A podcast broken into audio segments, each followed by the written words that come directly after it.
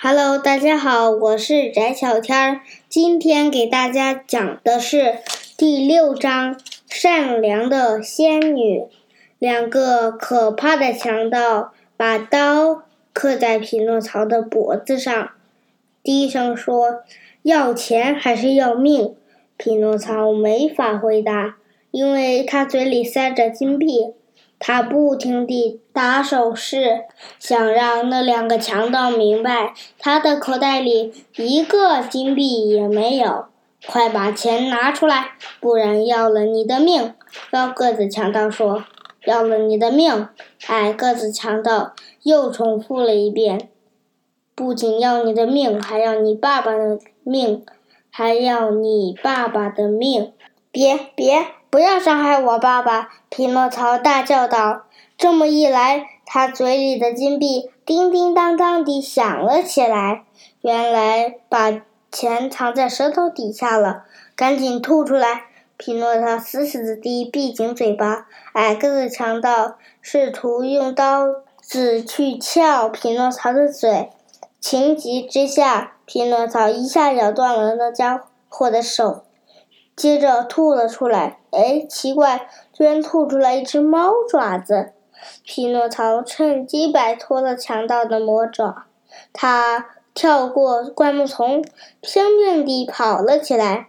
两个强盗在后面穷追不舍，眼看就要被追上了。匹诺曹顺着最高的一棵松树爬了上去。两个强盗不会这么轻易放过他。下来，不然烧死你！强盗们捡起一些干柴，堆在树脚下，点着了火，眼着火苗越来越高。匹诺曹不想让自己被烧，他猛地从树上跳下去，在地上打了个滚，又开始奔跑。别跑！两个强盗在后面喊道。这时天渐渐亮了，匹诺曹跑到一座白色的房子门前。他回头一看，两个强盗还在后面追着。砰砰砰！他赶紧上前去敲门，可是没有任何回应。后面的脚步声越来越近了，匹诺曹急坏了。拼命地用脚踹门。这时，一个美丽的小女孩从窗口探出头来。她长着天蓝色的头发和一张洁白的脸。她的声音非常轻，好像是从另外一个一个世界传来的。房子里面没有人，所有的灵魂都飞走了。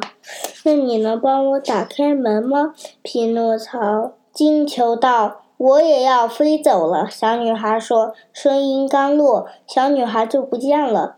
窗子又重新关上了。这时，两个强盗冲了上来，拽着匹诺曹的脖子说：“看你这还往哪儿逃？”匹诺曹吓得直哆嗦，藏在舌头下底下的四个金币也跟着叮叮当当地响了起来。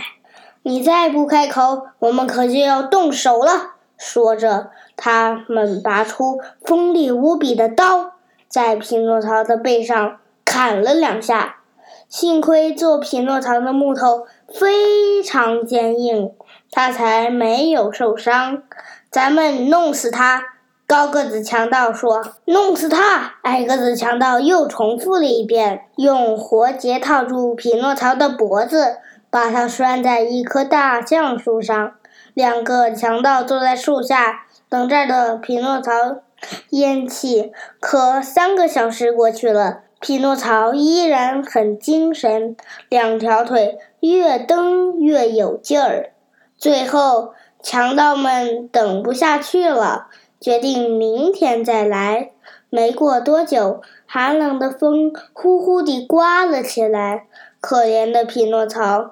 在那里被风吹来吹去，就像一个钟表一样，脖子的活结越来越紧，他渐渐透不过气来，眼前越来越糊涂，他开始想念爸爸。哎，亲爱的爸爸，要是你在这里就好了。这时，那位天蓝色头发的小女孩重新出现在了窗口。她非常同情匹诺曹，于是轻轻地拍了三下手掌。很快，一只老鹰飞来，停在窗口上。有什么吩咐，我美丽的仙女？老鹰说：“原来，小女孩是一位善良的仙女。”她已经在这里住了一千年了。你马上飞到大橡树那儿，用你有力的尖嘴啄开绳套。老鹰很快就把这件事儿办好了。仙女又拍了两下手，这次来了一只漂亮的卷毛狗。它像主人一样用后腿走路。你去找一辆最好的马车过来。把那个可怜的木偶送到这里来，仙女纷纷道。卷毛狗摇了一下尾巴，提示明白了，然后闪电般的跑开了。不一会儿，马车就把匹诺曹运了过来。停，等在门口的仙女抱起匹诺曹。把他带进一间豪华的房间，房间的墙上镶嵌着珍珠。仙女还请来了附近最有名的医生——乌鸦、猫头鹰和会说话的知了。乌鸦第一个给匹诺曹号勇，摸了摸他的鼻子和小脚趾，诧异地说：“我认为木偶已经死了。”我很抱歉，猫头鹰说。相反，我以为他还活着。你说呢？仙女会说话的知了，这个木偶，我认识他已经好些日子了。会说话的知了说：“他是个大笨蛋，还是个淘气鬼。”听到这些，匹诺曹把脸缩到了被子底下。他还是个不听话的孩子，快要把他可怜的爸爸气死了。可是，房间里响起一阵哭声。